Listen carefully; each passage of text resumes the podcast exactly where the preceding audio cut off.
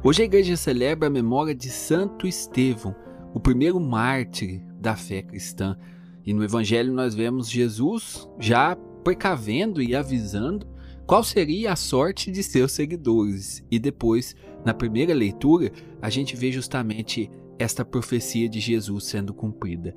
Santo Estevão, que é martirizado. Mas o mais interessante do martírio de Santo Estevão, que provavelmente era um dos que participavam do grupo dos discípulos de Jesus, aquelas 74 pessoas que eram seguidores de Jesus, a figura de Santo Estevão aparece muito na leitura de Atos dos Apóstolos, capítulos 6 e capítulo 7, e lá nós vemos Santo Estevão que era um homem de fé e que antes da sua morte tem uma visão, esta visão do céu, esta visão do céu e de Jesus que o esperava no céu.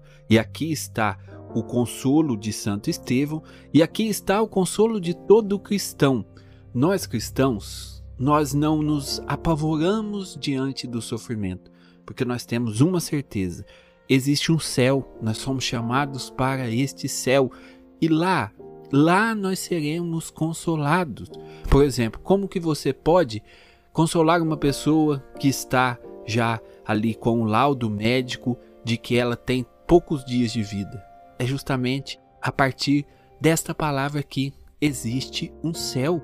Nós não somos para essa terra, para essa vida. Quantas pessoas que rezaram, receberam milagre e foram curadas. Mas quantas pessoas não receberam milagres que, diante de uma doença, morreram, perderam a sua vida. E isso não é sinal de maldição para o cristão. Isso não é sinal de que a pessoa ela desagradou a Deus e por isso Deus deu o castigo da morte. Nós cristãos não vemos a morte assim. Às vezes a doença, às vezes o mal que leva a pessoa a perder a sua própria vida pode ser fruto da providência divina. O que você imagina? Uma pessoa que vive uma vida errante, uma vida de pecado, ela vive e de repente descobre uma doença. E ela se volta para Deus e começa a rezar, se confessa, começa a comungar e começa a preparar a sua alma para o encontro com Jesus. Aí chega o dia derradeiro, o dia do seu encontro com o Senhor. Ela pode chegar ao céu, mas se ela pode chegar ao céu, uma coisa ajudou ela e uma coisa foi o caminho que levou ela ao céu, foi justamente a enfermidade, a doença. Nós cristãos não nos escandalizamos, nós cristãos não nos desesperamos diante da dor, da angústia, do sofrimento, da morte, porque nós acreditamos, isso é algo real que está implícito na nossa fé.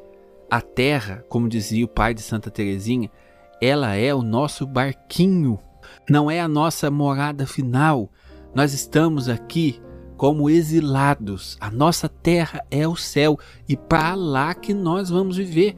E aí, nessa ótica cristã, a pior desgraça que pode acontecer com uma pessoa não é a doença, não é a perseguição, não é a morte, não é o martírio. A pior doença, a pior desgraça que pode acontecer com uma pessoa, na ótica cristã, é justamente o pecado é justamente viver distante de Deus, é justamente viver na inimizade com Deus. Por quê?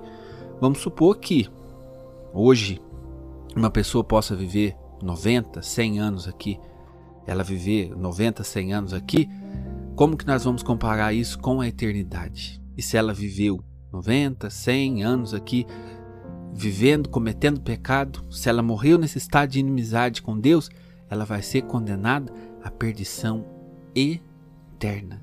Agora você imagina uma pessoa que às vezes passou anos vivendo sofrimento.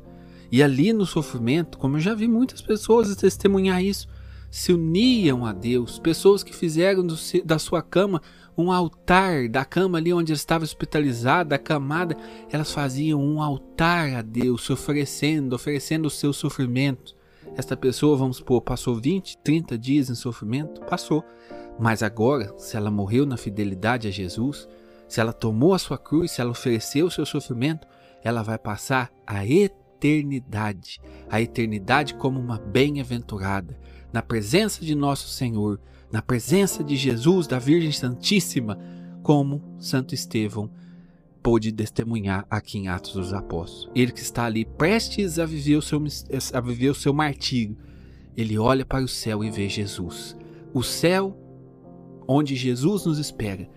Isso dá sentido ao nosso sofrimento. Isso fazia com que os mártires entregue, entregassem a sua vida. Isso faça com que eu e você, mesmo no sofrimento, olhamos para o céu e não percamos a esperança. Existe um céu.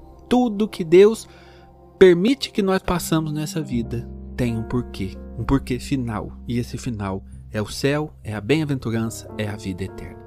Em nome do Pai, do Filho do Espírito Santo. Amém.